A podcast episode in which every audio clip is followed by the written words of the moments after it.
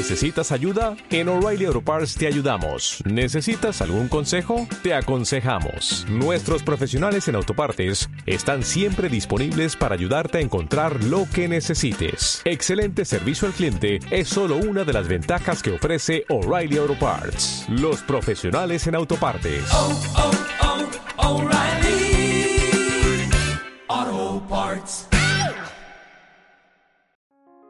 Hola, ¿qué tal amigos? Bienvenidos a esta edición especial de Para Terminar Podcast. Eh, la semana pasada no pudimos estar con ustedes debido a todas las cosas que están pasando en el, mundo, ¿no? Actualmente Perú es eh, total, entre comillas, pero algunas cosas están abiertas.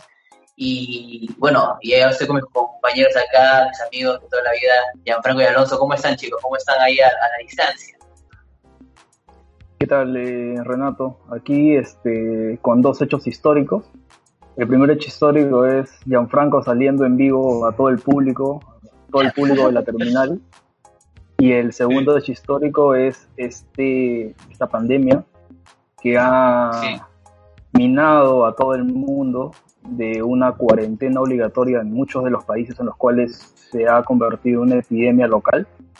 Eh, esta cuarentena en algunos países es obligatoria, en otros ha sido un aislamiento, un distanciamiento social. Tal es el caso de algunos países de Europa y aún en algunos países de Latinoamérica como México o Brasil. Sin embargo, en el país en el que residimos, como Perú, eh, estamos en una cuarentena obligatoria con un toque de queda desde las 8 de la noche hasta las 5 de la mañana, que es a raíz de algunos eventos que son consecuencia de la parte social, ¿no? del no acatamiento de, las, de los decretos que dictamina el gobierno y bueno, estamos en esa situación que mal por bien es algo necesario para mitigar eh, la expansión de este nuevo virus, ¿no? de este nuevo coronavirus. No sé cómo está Gianfranco desde su localidad por ahí. Bueno, primero antes que nada saludar a todos los chicos que nos están escuchando. Hemos perdido un par de días sin, sin tener contenido, pero estamos buscando la manera de cómo tratar de llegar a hacer este contenido debido a la cuarentena, no podemos juntarnos a grabar y bueno, se hace un poco complicado porque estos días la red también ha estado fallando, la banda ancha ha estado muy copada porque la gente ha estado trabajando Saturada, sus casas y entonces. El- es un poco complicado también monitorear el sonido de todos ustedes para tener una buena calidad y poder recordar en Spotify, que es lo que queremos hacer, ¿no? Pero bueno, estamos acá tratando de, de hacer algo bueno y bueno, vamos pues, ¿no? Con todo. Yo, yo diría que en vez de que la gente ha estado eh, trabajando en su casa, yo diría que están, o sea, todas estas plataformas de streaming de juegos, Netflix, las, las han estado utilizando hasta por cura. ¿no? O sea, la gente no tiene nada que hacer, entonces pasa más tiempo ahí. Y eso creo que también afecta un poco eh, la red, ya que es una, eh, la red acá en Perú es eh, Movistar, De la más baja, ¿no? claro, él Sí. es bastante mala, ¿no? Entonces, sumado a eso, ya nos quedamos básicamente con, con unos poquitos, con ba- bastantes inconvenientes para conectarnos, ¿no? Sí. Bueno, yo no, yo no he tenido muchos problemas, no sé si ustedes habrán tenido algunos problemas con la red, o sea, más o menos para mí, no, no, no tantos. Fíjate que el día de hoy, bueno, a partir de anoche, eh, hasta el día de hoy he tenido más problemas con la red de Wi-Fi que con la red de datos de mi, Sí. mi compañía operadora es este Entel. Pero en Entel en Wi-Fi y en Entel en datos de celular, ¿no? Y en Wi-Fi, desde anoche que hemos estado jugando eh, con la gente del grupo, eh, un juego online, este, en Sudamérica, es más, o sea, este juego que se llama eh, PUP, eh, es un juego de online de guerra, este, es multijugador y puedes eh, unir varias personas hasta cuatro. Y hay diferentes eh, locaciones, ¿no? Eh, Sudamérica, Norteamérica, Europa, me parece. Y cada uno te da una, como una velocidad, ¿no? un pin, una, una velocidad del juego. Y nunca las había visto en rojo, a todas. O sea, siempre por lo menos Sudamérica, Norteamérica tienen las mejores velocidades y al menos en amarillo puedes observarlas, ya que significa que es como intermedio. Pero ahora las vi en rojo, pero con el plan de datos eh, sí estaba en verde en Sudamérica y creo que yo creo que a diferencia del transcurso de la semana se debe a que ayer ha sido viernes, es fin de semana y toda la gente ha estado en su casa ya. A partir del miércoles o jueves ya la mayoría de empresas han dejado de trabajar el horario en la noche es prácticamente todos en su casa. No hay nadie más o menos a partir de las 5 o 6 de la tarde, excepto algunos, eh, algunas personas que todavía salen muy tarde, hasta las 8 de la noche, que es el toque de queda, pero se ha sobresaturado la red y esto nos desmantela y nos pone en evidencia de que en, en infraestructura, a nivel de muchos sectores, ya sea de comunicaciones, del Internet, del sector de salud, de educación, estamos eh, mal preparados o transporte, no estamos preparados para una situación o una contingencia de este nivel, ¿no? Yo Creo tengo- que es Claro, claro. una, una de las principales y una de las más fuertes que hemos vivido. Diría que hemos tenido, por ejemplo, el cólera y otras, el dengue, que son epidemias locales en el Perú y que nos han afectado bastante, y así como desastres naturales, ¿no? Pero esto que ha sido global nos ha impactado muy fuerte y yo creo que no ha distinguido ni clase, ni nivel económico, ni raza, ni nada. Todos estamos en la misma situación, tal como lo dijo el presidente el día de hoy, ¿no? Yo tengo yo que- algo antes de pasar la... Dale, dale, dale. Tú- Lo que pasa es que, por ejemplo, ayer tengo una anécdota. Ustedes saben que yo juego muchos videojuegos, ¿no? O sea, me encanta jugar videojuegos. Y el día de ayer, pasó algo curioso, ¿no? Yo estaba, entra- me entré a jugar Counter Strike, que es un videojuego que usa servidores acá en Latinoamérica. Y me sale, que cuando estaba buscando Sí. una partida, me sale, los servidores de Chile han colapsado, me sale, y se pone en amarillo todo el juego. Y entonces imagínate si nosotros estamos así acá, ¿cómo están allá? O sea, debe ser peor todavía la situación, ¿no? Porque me salió clarito, los, los servidores Claro. de Chile han colapsado, no puedes jugar. Y entonces yo utilizo ese servidor de allá para jugar, porque acá evidentemente no hay. Y, pucha, o sea, ¿te imaginas lo que, lo que sucede? Y entiendo que ese servidor es con una mejor velocidad de internet, ¿no? Claro. Porque es de Chile y creo que tiene una mejor velocidad. Entonces, Creo que Movistar, Movistar en general, o sea, es, o sea, todo el mundo se queja de Movistar en toda Latinoamérica, no solamente en Latinoamérica, en España también se queja de Movistar. Y este, así, así tengan otros, otros servidores también. Movistar es el más grande de todos, que surte casi a todos los países de, de Latinoamérica, está en todos los países. Y si todo el mundo se queja de Movistar, imagínate cómo están ahora con este, con este evento único en, en la, prácticamente en la edad contemporánea, ¿no? estamos viviendo. Alonso decía algo de que no estamos preparados aquí en Perú, pero yo creo que todo el mundo no ha estado preparado para afrontar esta, esta, esta pandemia, esta epidemia. Y, eso se nota, ¿no? Porque si hubiéramos estado preparados, quizás no tendríamos la cantidad de casos registrados y la cantidad de personas fallecidas por el virus, ¿no? que es increíblemente, increíblemente grande. Cuando nosotros conversamos a inicios de enero, ese fue uno de nuestros primeros temas en el podcast, cuando nadie hablaba todavía del coronavirus, se hablaba muy poco. Eh, ni siquiera yo ahí pude eh, identificar la magnitud que iba a tener o el efecto que iba a tener eso sobre la sociedad ¿no? y cómo estamos viviendo actualmente. O sea, ni mis pesadillas ni sueños pensé que iba a ser así. Pero creo que al menos en Perú hemos, eh, estamos dando la batalla, por así decirlo, y en parte yo creo que se han tomado las medidas necesarias.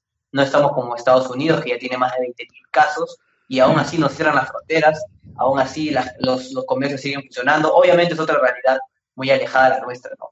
Pero yo creo que al menos las medidas que han tomado el presidente y el Estado y todo, está ayudando. Y por lo que yo veo los datos en, en televisión y los medios de comunicación, los medios oficiales, porque no hay que dejarnos llevar por, por mensajes de WhatsApp y esas cosas, el virus es un virus que crece exponencialmente, que, que es de fácil contagio, pero creo que los cada día vemos que el número de contagiados igual ya son 300 y algo más, 319, 320 contagiados hoy día sábado, pero este podría haber sido peor si no se tomaban esas medidas. No sé qué, qué opinan. Fíjate que, si bien es cierto, es una medida eh, necesaria, oportuna, que se ha tomado aquí en el Perú, a diferencia, por ejemplo, de México, que el presidente Obrador- López Obrador lo ha tomado ridículamente, o sea, o sea, dando un mensaje, tienen que darse besos, abrazos, él saliendo con la gente en un cúmulo de personas, dando besos, abrazándose con la gente, realizándose este Sí. festival Viva Latino, me parece que asistieron más de 40.000 personas, no había ninguna señal de que fuera a paralizarse las actividades en México, en Chile también, o sea, hoy escuché, ayer escuché al ministro de Salud que dijo de que es posible de que el virus o la cepa del virus se convierta en una cepa de persona buena. el ministro de Salud dando declaraciones de ese tipo, o sea, me pare- deja en evidencia algo que está mal, ¿no? Igual en Brasil, ¿no? Que te dice más o menos la inclinación ideológica de esos presidentes, ¿no? O de esas instituciones o gobiernos. Pero como decía, sí creo que es, Los intereses que tiene esta gente sí, sí creo que sí creo que en el Perú se han tomado unas medidas oportunas, pero como lo hemos conversado en el grupo que tenemos, nuestra falencia y nuestro talón de Aquiles es la sociedad, es la cultura que tenemos, o mejor dicho, la falta de cultura de la que carecemos, este, las actitudes que tomamos eh, frente a un decreto de urgencia emanado por el gobierno, el- la falta de respeto a la autoridad, o sea, eh, Total. todas esas cosas salen a evidencia frente a una situación en la cual hace, hace poco le remití un video a ustedes y justo hoy también el mensaje que ha dado el presidente decía que la única arma que tenemos es la solidaridad, la sociedad misma, que nos ayudemos mutuamente, que no haya egoísmo, porque el individualismo y el egoísmo es la única, la única mina que potencia este nuevo virus, ¿no? Es decir, si piensas en el yo, si piensas que solamente tú existes en el mundo y que si tú te abasteces, si tú te salvas, vas a estar bien, pues estás equivocado, porque tú tienes familia, este, sales a la calle y te contagias tú, vas a contagiar a tu familia. Entonces, prácticamente en eso carecemos y yo creo que a nivel Latinoamérica y a nivel del mundo también ha habido una falta de toma de conciencia respecto a este nuevo coronavirus y es porque la sociedad ha cambiado, ¿no? Es diferente a las epidemias o pandemias que ha habido en otros tiempos y del cual no tenemos registro de situaciones como esta, al menos no he podido leer eso. Han habido pandemias mucho más letales y con alta mortalidad, con alta tasa de mortalidad y esta yo creo que lo que a mí más, más, me preocupa es la sociedad, ¿no? El impacto social que pueda tener luego de que todo esto pase. Porque a mi parecer, y te lo digo desde mi opinión por lo que he leído en algunas fuentes eh, de otros países, algunas investigaciones, este aislamiento social o esta cuarentena obligatoria va a tomar muchos meses más, muchos días o semanas más, más allá de los 15 días que se ha propuesto en el Perú. Eh, algunos países como Canadá hablan de un mínimo de 6 a 8 meses hasta un máximo de 18 meses con, este, con secuencias iterativas de tal manera que sea progresivo esta, este aislamiento social, de tal manera de que evitar el colapso del sistema de salud y evitar el contagio. Esta es una estrategia de, de, este, de suprimir este, este, esta expansión del nuevo virus y lo cual si tú dices ocho meses aislados socialmente, cerrando todo, es terrorífico, no solo a nivel social, sino a nivel económico, ¿no? Es una situación en la cual estamos en una incertidumbre más allá de las situaciones actuales, ¿no? Claro, yo quiero retomar un poco el, el tema este cuando hablamos en el primer podcast eh, sobre el coronavirus. Yo recuerdo mucho que conversaba con Alonso en esos tiempos, que estaba pasando en Wuhan, China, y nos sorprendíamos porque acá estábamos como si nada, ¿no? Bueno, decíamos, está súper lejos, esto no va a llegar, y pasó, o sea, ¿te imaginas la magnitud que, que, que ha pasado este, con todo esto de la cuarentena, estar encerrados? Eh, recuerdo por esos días que en México había, sucedió este problema del Uber también, lo de Uber. ¿Te acuerdas, Alonso? Y, sí, claro. pucha, eh, me parece increíble a lo que hemos llegado. Eh, entonces, este, no sé qué, qué, qué, quieres decir tú, Renato. Eh, hablando un poco de lo que, lo que decía este, Alonso, de que algunos países han tomado medidas, las medidas restrictivas que se deben tomar para bueno, se pueda controlar un poco la expansión del virus, eh, más que en México, o sea, porque, bueno, en México todavía no hay la cantidad de casos que hay, por ejemplo, en Estados Unidos.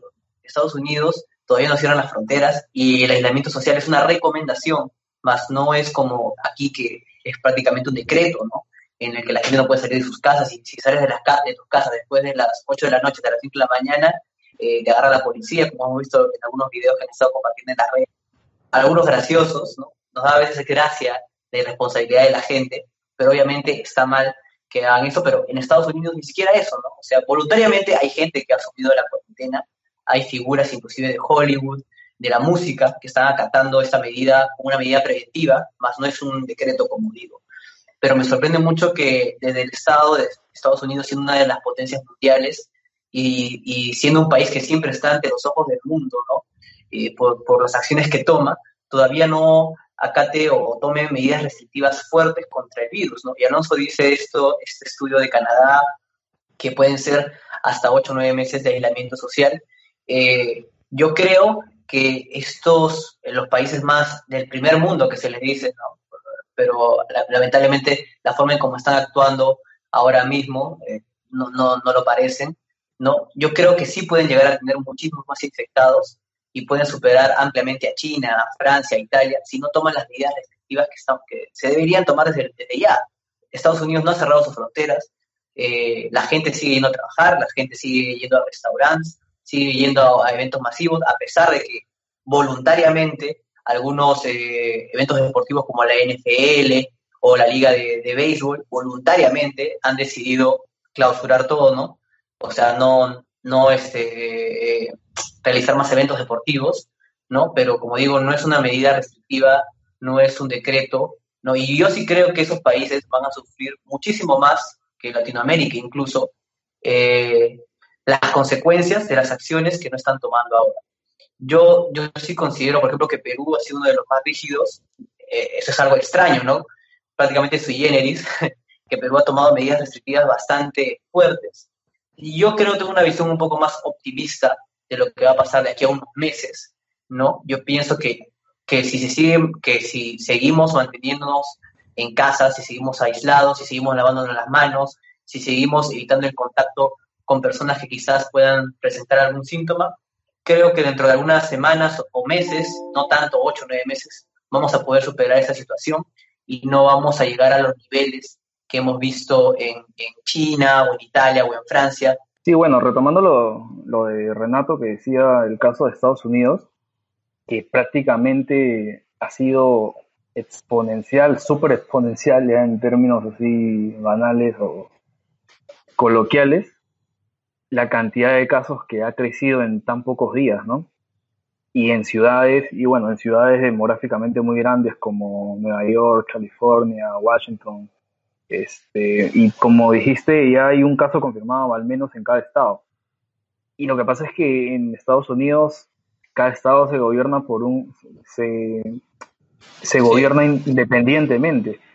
Entonces, no es que el presidente va a salir como aquí en el Perú, ¿saben qué? Se decreta cuarentena obligatoria, no es así. O sea, y lo que se ha hecho es en Nueva York, el día de hoy le escuché a Trump decir que ya se declaraba como un estado de catástrofe, de desastre en la ciudad, en el estado de Nueva York, eh, en el cual van a desembolsar millones de dólares para poder este, combatir el, con nuevo coronavirus. Eh, van a aislar ciertos establecimientos eh, y como habíamos visto, lo que se hacía en Estados Unidos era un- una cuarentena voluntaria, que se, como dijiste, se recomendaba que la gente no salga, lo cual en muchos casos sí se cumplía en muchos estados.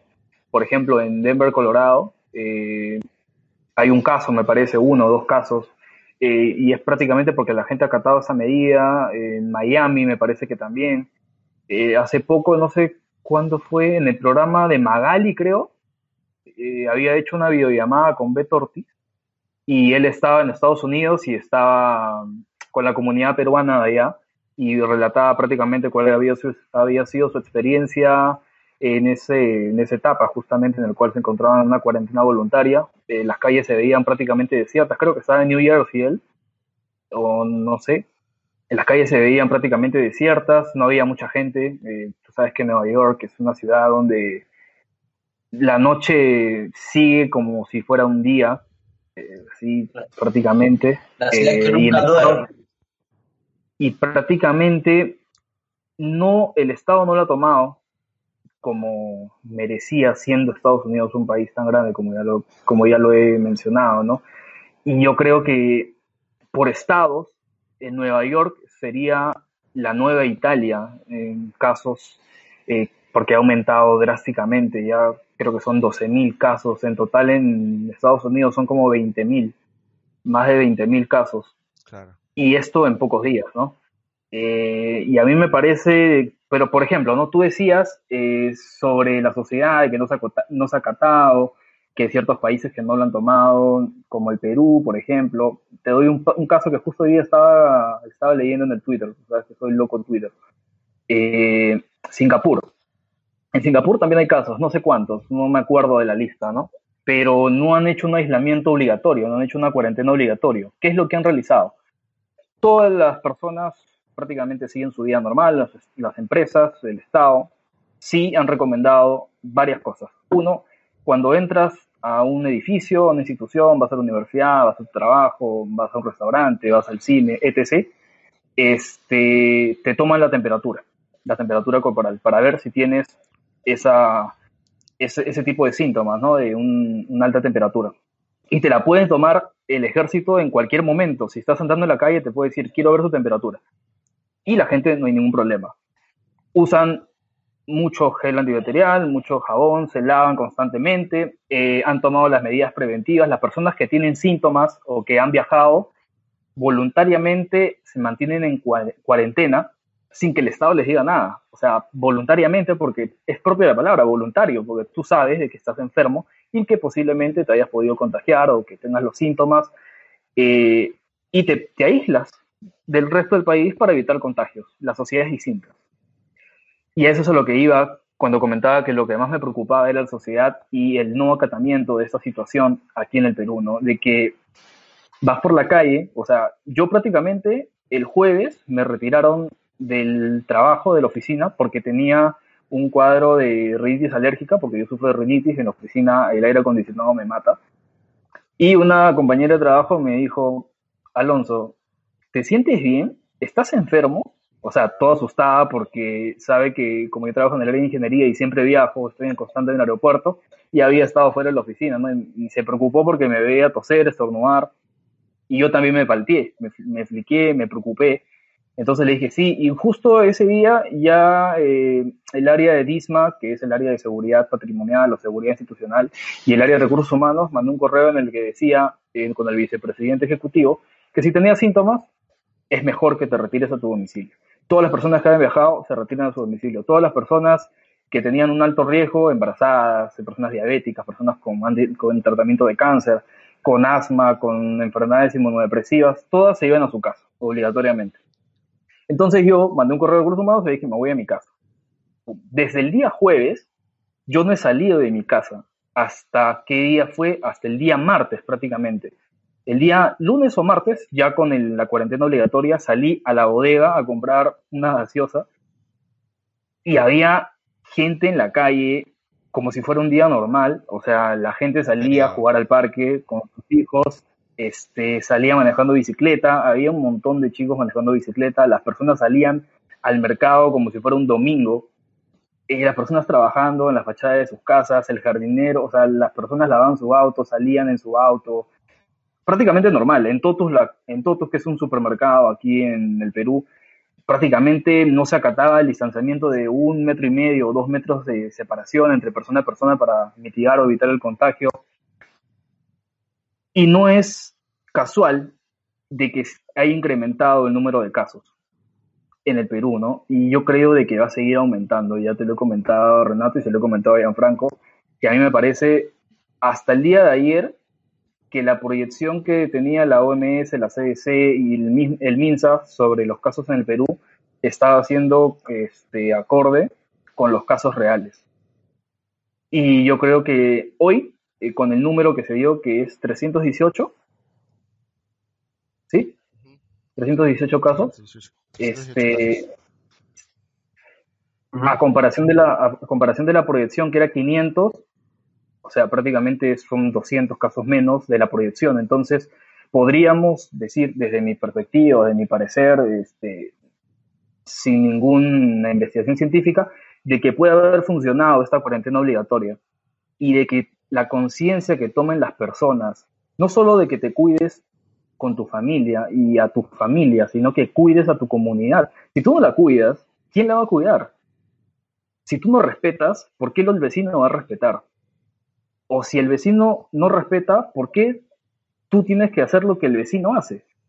Más bien tendrías que colaborar comunitariamente para que se cumpla la ley y no decir, no, este, voy a comprar, no, este, esto está permitido. Si viene la policía, no, y te pones boca a boca con la policía, hay un respeto, falta respeto a la autoridad y es un caos total y nadie cumple. Y yo creo que eso no es, ¿no? Tenemos que acostumbrarnos a cumplir la ley y a tomar conciencia de, de la realidad. Veamos el caso de España e Italia. Es lamentable de que en 24 horas nada más haya más de 700 muertos, 794 muertos en 24 horas para ser exactos y ya está superando a España, ya está convirtiéndose, o sea, Irán todavía es el segundo, creo, de casos confirmados, pero Italia ya supera a China en la cantidad de muertos.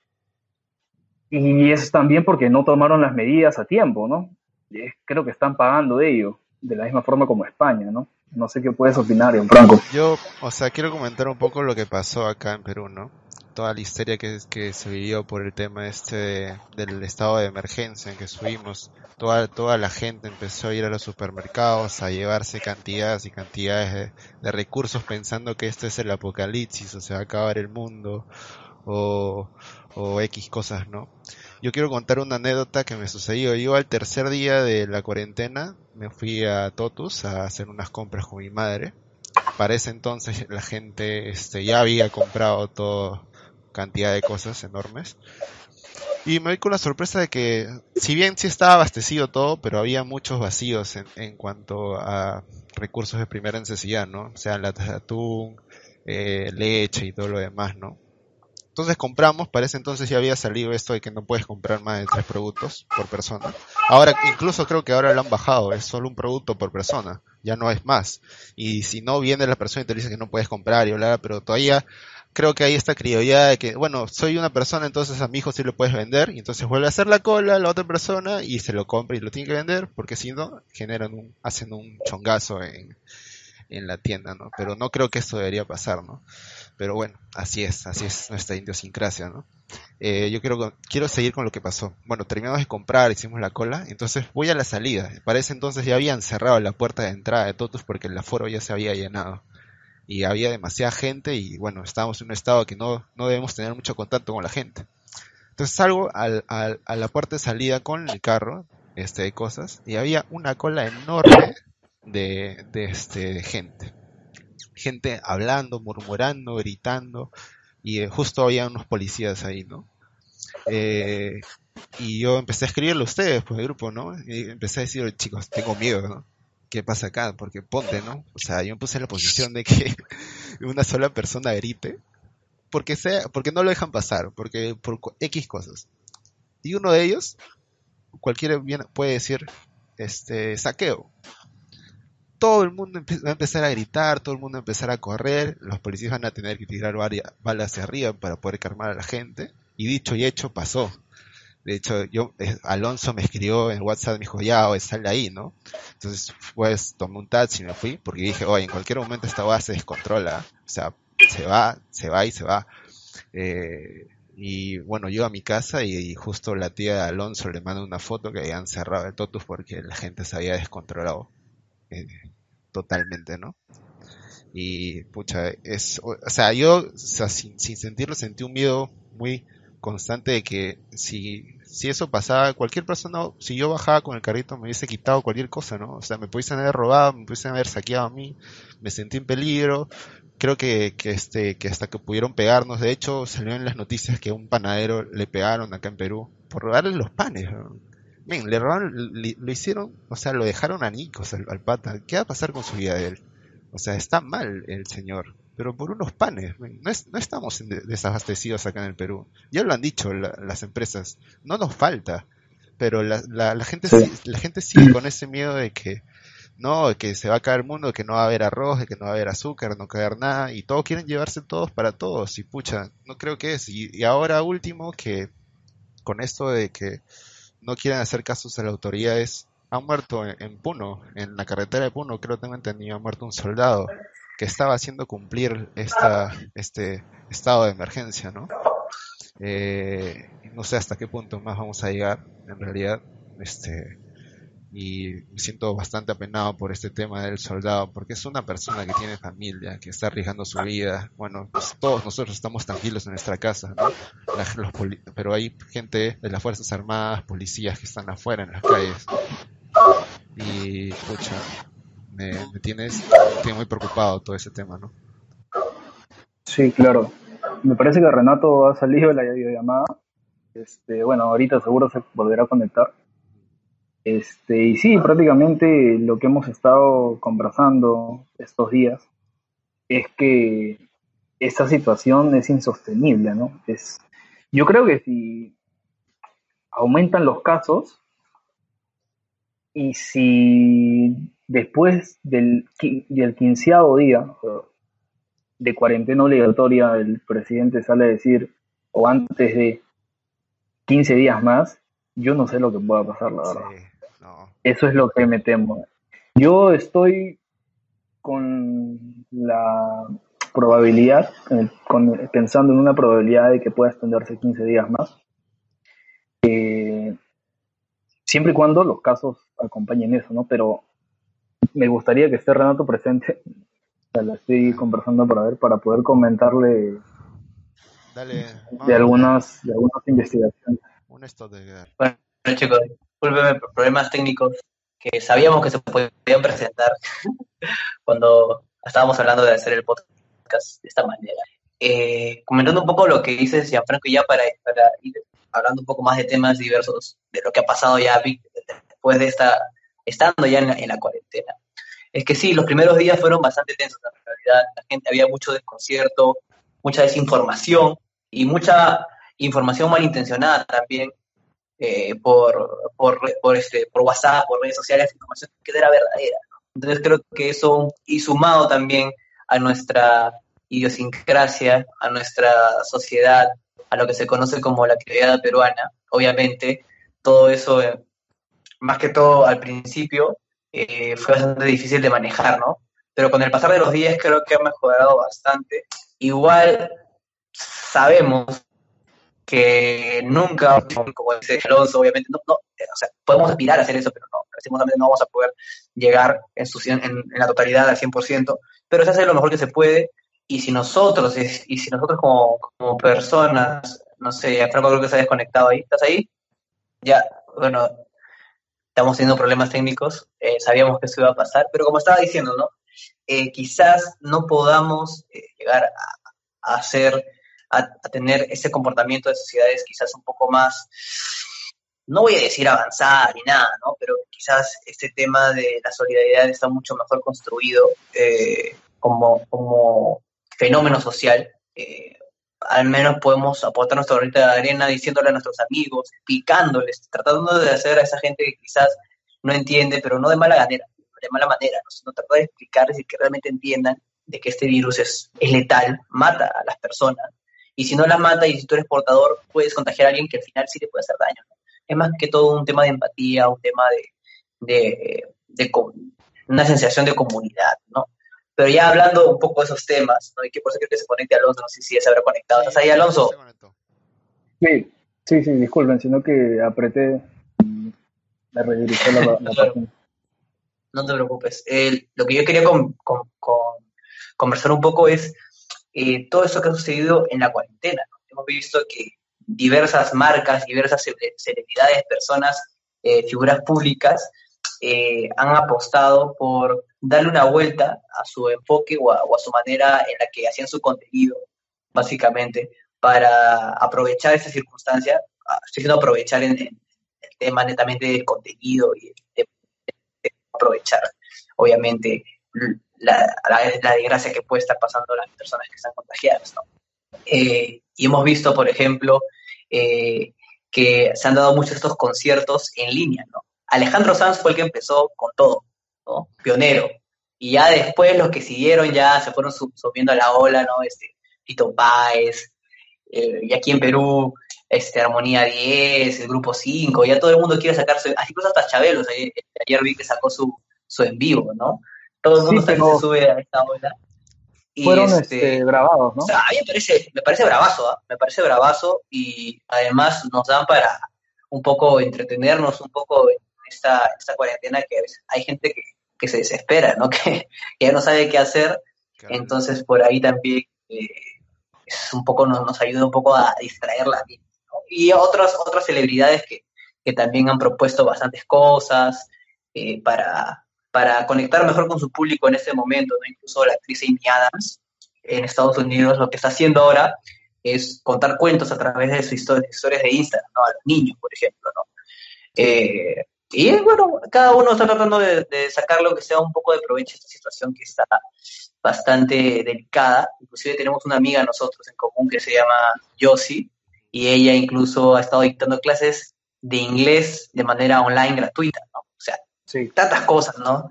Eh, eh, empresas como Crejana, por ejemplo, está, dictando, está dando cursos gratuitos, o sea, un boom, o sea, las empresas ahorita que realmente tienen, trabajan mucho el tema social, de la conciencia social, tienen que aprovechar este momento para conectar con su, con su público, con su audiencia, ¿no? Y creo que algunos lo están logrando, algunas marcas, figuras, eh, celebridades lo están haciendo bastante bien. Y al final eso cala, cala en la conciencia de la gente y dirán, ah, no, este pata sí estuvo apoyando o sí hizo algo cuando sucedió esto y al final eso queda en la conciencia de las personas. ¿no? Eh, no sé, ¿ustedes, ¿ustedes qué opinan de este tema? Ya cambiando un poco el tema, un poco, estábamos llevando a analizar un poco la, el coronavirus, pero bueno, hablando de estos temas también, ¿no? Sí, eh, yo creo que esto ha sacado lo peor de las personas y de las empresas. Empresas, por ejemplo, como Ah, Cineplanet, que Ah, ya. Sí, sí. provocó o realizó un despido masivo de trabajadores, diciendo que Claro, coincidió es justo con la fecha, diciendo que justamente coincidió con las fechas y es algo inhumano prácticamente que en 15 días digas, oye, ¿sabes qué? Gracias por tus servicios, chao. Y dejas a la persona en el aire 15 días teniendo la capacidad monetaria para asumirlo, ¿no? Hay otras Sí. formas de, de arreglar esas situaciones, como decirle, mira, ¿sabes qué?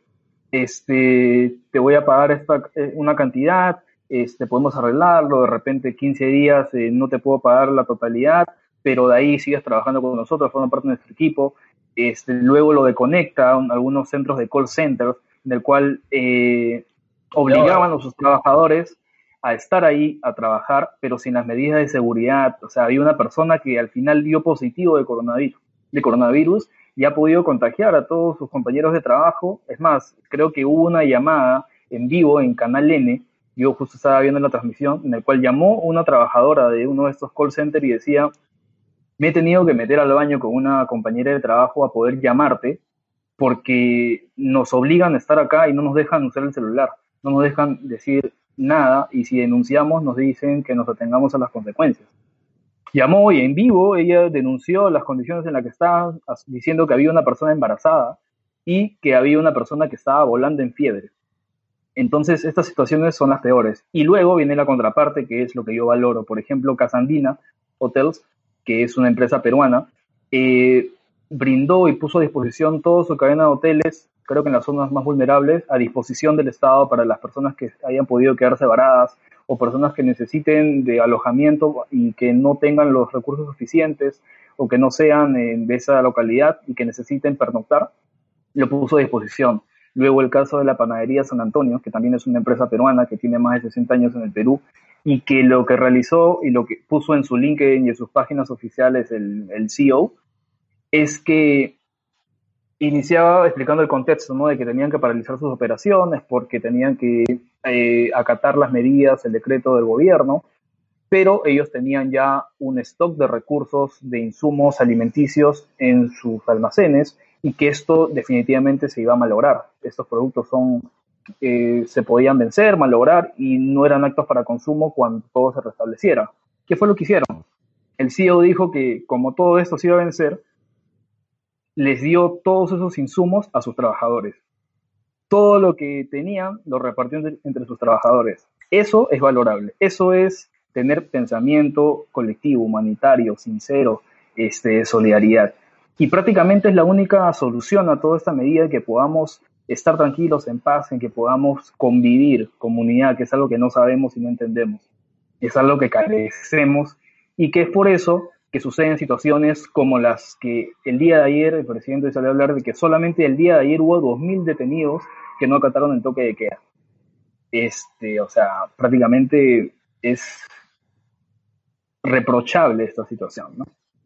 Y también hay otras, este, otras personas, por ejemplo, estos, estos actos de que pasa la policía, el personal médico, las personas salen a las 8, 8 y media de la noche a aplaudir a sus ventanas, agradeciéndolas por el servicio, porque estas personas están 24 horas, los 7 días de la semana a disposición, algunos solo van a descansar a su casa, otros ni siquiera van a su casa, policías, eh, personas este, de las Fuerzas Armadas que duermen en los, en los asientos de los parques, y que justamente hoy el general Azudillo, que es el general de las Fuerzas Armadas o del Ejército, me parece, de Perú, salió a dar unas declaraciones muy sentidas, muy valorables, en el cual decía que estamos, lo, relacionó él con una guerra que estamos teniendo con el coronavirus y que la única forma es combatiendo cada uno con nuestras propias manos. Este, que cada uno desde nuestra trinchera, que podamos combatir esto. Y el presidente Vizcarra hizo un acto prácticamente que se la rifó, en el cual agradeció que nosotros también aplaudiéramos a los policías. ¿Y qué fue lo que hizo? Se paró y dijo, nosotros también queremos aplaudir a ustedes y agradecerles, ¿no? Y aplaudió y todo el gabinete y las personas presentes se pararon a aplaudir en vivo. Yo creo que saca también lo mejor de las personas y es lo que debemos hacer en esa situación que es muy preocupante, de incertidumbre, que yo creo que puede terminar bien siempre y cuando nosotros digamos, ok, vamos a hacer las cosas bien, vamos a pensar en el colectivo, en beneficio de todos, porque todos tenemos personas que cuidar, tenemos padres, tenemos hijos, y pueden verse afectadas por esta situación. Y no solamente ya del coronavirus, sino también hay un impacto económico a futuro, a nivel mundial, que yo no sé cómo es que lo vamos a solucionar a nivel del gobierno peruano, porque tú sabes de que dependemos de China, de Estados Unidos, en, en, en temas de comercio exterior, de las importaciones o exportaciones. Y China ha estado paralizada por varios meses. Estados Unidos está en una situación de incertidumbre. Las bolsas de valores, Dow Jones, S&P, este, han caído 36%. Y esto, esto trae como consecuencia, por ejemplo, de que las AFPs hayan tenido una rentabilidad muy, muy baja y que las personas hayan pedido hasta 5.000, 7.000 soles de sus fondos mutuos de AFP. Y en, a nivel local, las micro y pequeñas empresas o las pequeñas y microempresas del Perú que han tenido que cerrar sus operaciones, han tenido que dejar de trabajar, dejar de operar y en muchos casos quizás han tenido que despedir gente o decirles no te despido pero no te voy a poder pagar por estas dos semanas porque no hay ingresos. Entonces el Estado ha tomado ciertas medidas a poblaciones vulnerables de decir te vamos a dar un bono de 380 soles por familia por estos 15 días, de ahí eh, a través de bancos o créditos y de cajas municipales o de cooperativas de que se aperture un crédito, un crédito de 30 mil soles como máximo para estas microempresas que necesiten liquidez de dinero. Y yo creo que eso es lo más preocupante porque el Perú tiene una masa muy grande de empresas eh, micro, de pequeñas empresas, y que se han visto afectadas y se van a ver afectadas. El dólar también está muy volátil, ha subido mucho su, su tipo de cambio. En Europa también las situaciones de incertidumbre. Y algo que les comenté hace un momento es la situación social, ¿no? ¿Cómo vamos nosotros a reponer nuestro día a día después de estos 15 días?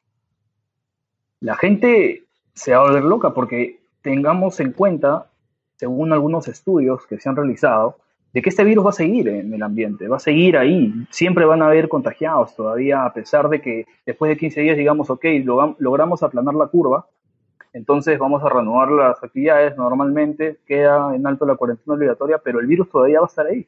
No, tenemos, no tendremos una vacuna por lo menos entre un año y 18 meses, a pesar de que ya han sido creadas, necesita estar en pruebas. Y eh, la situación es muy, muy incertidumbre y a nivel social va a impactar mucho, ¿no? Va a impactar mucho y es algo que tenemos que estar preparados, se vienen tiempos difíciles, la verdad. Eh, y no sé qué opina Gianfranco sobre esto que estoy comentando, ¿no? Bueno, muchachos, para terminar, yo espero que como sociedad, después de, este, de esta catástrofe que nos está sucediendo a nivel mundial, podamos dejar un, atrás un poco todo el, todo el Perú y en realidad todo el mundo, el egoísmo, el individualismo, podamos ser nuevas personas, mejores personas, después de eso veamos las cosas distintas, porque así como hoy, la naturaleza en un, en un segundo puede puedes hacer todo, lo puedes estabilizar todo, ¿no? Y ustedes saben que estamos con el tiempo, entonces por eso es que los voy a cortar un poco ahora muchachos y eh, me gustaría seguir agrandando esto, pero será materia otro podcast. Y nada, me gustaría que se despidan y que le, que le den un mensaje a todos los, a todos los, las personas que no van a escuchar, ¿no? Ahora que, que están en sus casas en cuarentena, porque tenemos conocidos que están en México, en España, en Estados Unidos, que nos escuchan y bueno, les hemos dejado de dar contenido casi una semana entera. Eh, bueno, también para ir ya cerrando con, con todas las ideas, eh, bueno, estoy acá desde el estudio, ¿no? De donde, grabamos por lo general eh, para terminar podcast. Lastimosamente, Gianfranco y Alonso no pueden acompañar aquí por los eventos eh, de la actualidad, eh, pero apenas eh, podamos juntarnos nuevamente, podamos estrechar las manos nuevamente, podamos compartir un momento juntos de manera física, guarda ahí, y ya nuevamente tendremos, estaremos acá juntos para regalar más episodios para terminar podcast. Eh, lo que dice Alonso es muy cierto, ¿no? Se vienen tiempos complicados, tiempos difíciles, y si ya, y si ya no era complicado por las distintas cosas que pasan en el mundo, ¿no? El cambio climático, cómo empezó el año, ¿no? Con, con el tema de Australia eh, y, y, y otros temas que, que, que realmente acapararon eh, los titulares apenas, apenas inició el año. Ahora es mucho más complicado y yo creo que la única solución es no desesperarse, tomar las medidas preventivas que tienen que tomarse eh, y nada, y tratar de controlar esa ansiedad, esa, esa incertidumbre, al menos como personas nosotros, ¿no? Y porque hay gente que, sufre de, de, esto y que es muy peligroso para ellos estar en este, en este ambiente que ahorita puede ser un poco complicado de sobrellevar, ¿no? Y nada, mandarles un abrazo a ustedes, a ti, a Gianfranco, a Alonso. Espero que ya esta, durante la semana nos estaremos juntando nuevamente para grabar un nuevo episodio. Y un saludo para todos los, los para toda la gente que nos escucha. Eh, no sé si ustedes quieren decir algo más para ya ir terminando y, y cerrar el programa. Sí, para terminar también eh, quisiera aclarar de que si bien es cierto estoy protestando y denunciando de que muchas personas no acatan este aislamiento obligatorio, no voy en contra de aquellas personas eh, vulnerables de que necesitan trabajar el día a día, eh, que son ambulantes o personas indigentes, que las entiendo y la verdad me molesta mucho la situación que están pasando y que protesto también por ellos porque necesitan también una protección, ¿no? Y muchas veces no nos podemos a pensar en eso, entonces no quiero ir en contra de ellos, pero sí me refiero a las personas que sin ningún sentido salen y van en contra de la ley, ¿no? Y solamente como complementar lo que decías, en que la única forma es que nos cuidemos mutuamente, tenemos abuelos, yo también extraño a mis abuelos, a mi familia, los extraño a ustedes, pero tenemos que hacer esto porque lo necesitamos y porque es necesario, porque es la única forma de salir de esto, ¿no? Y solamente despedir y agradecer, y si quieren más contenido eh, de este tipo, si les ha gustado, comenten, díganos, de repente podemos hacerlo todos los días si ustedes lo quieren, porque estamos en casa. Sí, estamos en cuarentena, entonces este, solicítenlo y estaremos ahí para nuestro público. Además, chicos, este, ya saben, hemos grabado hasta el momento prácticamente, ese es el episodio número 18, 19, tenemos, hemos hablado de un montón de cosas, tenemos un montón de contenido en Spotify, YouTube, y más que todo nuestro contenido es este, atemporal, así que pueden checarlo, pueden revisarlo, igual van a pasar un buen, un buen tiempo, ¿no? Hemos hablado de, de, de Hollywood, de los Oscars, de tantos temas, de Luis Miguel, entonces ahí también nuestro contenido está ahí a la orden para que ustedes puedan pasar de una manera un poco más tranquila la cuarentena. Amén. Claro, y probablemente, o sea, una idea es que podamos hablar del home office, ¿no? Ahora, en un próximo episodio, ¿no? ¿Cómo es, cómo la, la, experiencia del home office en Perú? El teletrabajo. Del trabajo, del sí, sí. Acá, sí, sí. que nos ha tocado a los tres, afortunadamente. Yo sé que a muchas personas, o sea, han, han pasado, pueden haber pasado distintas situaciones, pero me gustaría poder conversar sobre este tema, ¿no? Y te dejo a ti, Renato, para que despidas el programa y, bueno, muchas gracias por Ya, bueno, me parece que tenemos el tema para el próximo programa. Vamos a hablar ahí del de, de trabajo y cómo nos ha ido a nosotros estando acá en cuarentena y cómo es trabajar desde casa eh, fuera de la oficina y todo eso, ¿no? Eso ha sido todo por hoy, chicos. Nos vemos en el próximo episodio de Para Terminar un Podcast. Como siempre digo, porque me hace un rato, nos vemos en el siguiente podcast. O'Reilly Auto Parts puede ayudarte a encontrar un taller mecánico cerca de ti. Para más información, llama a tu tienda O'Reilly Auto Parts o visita oreillyauto.com.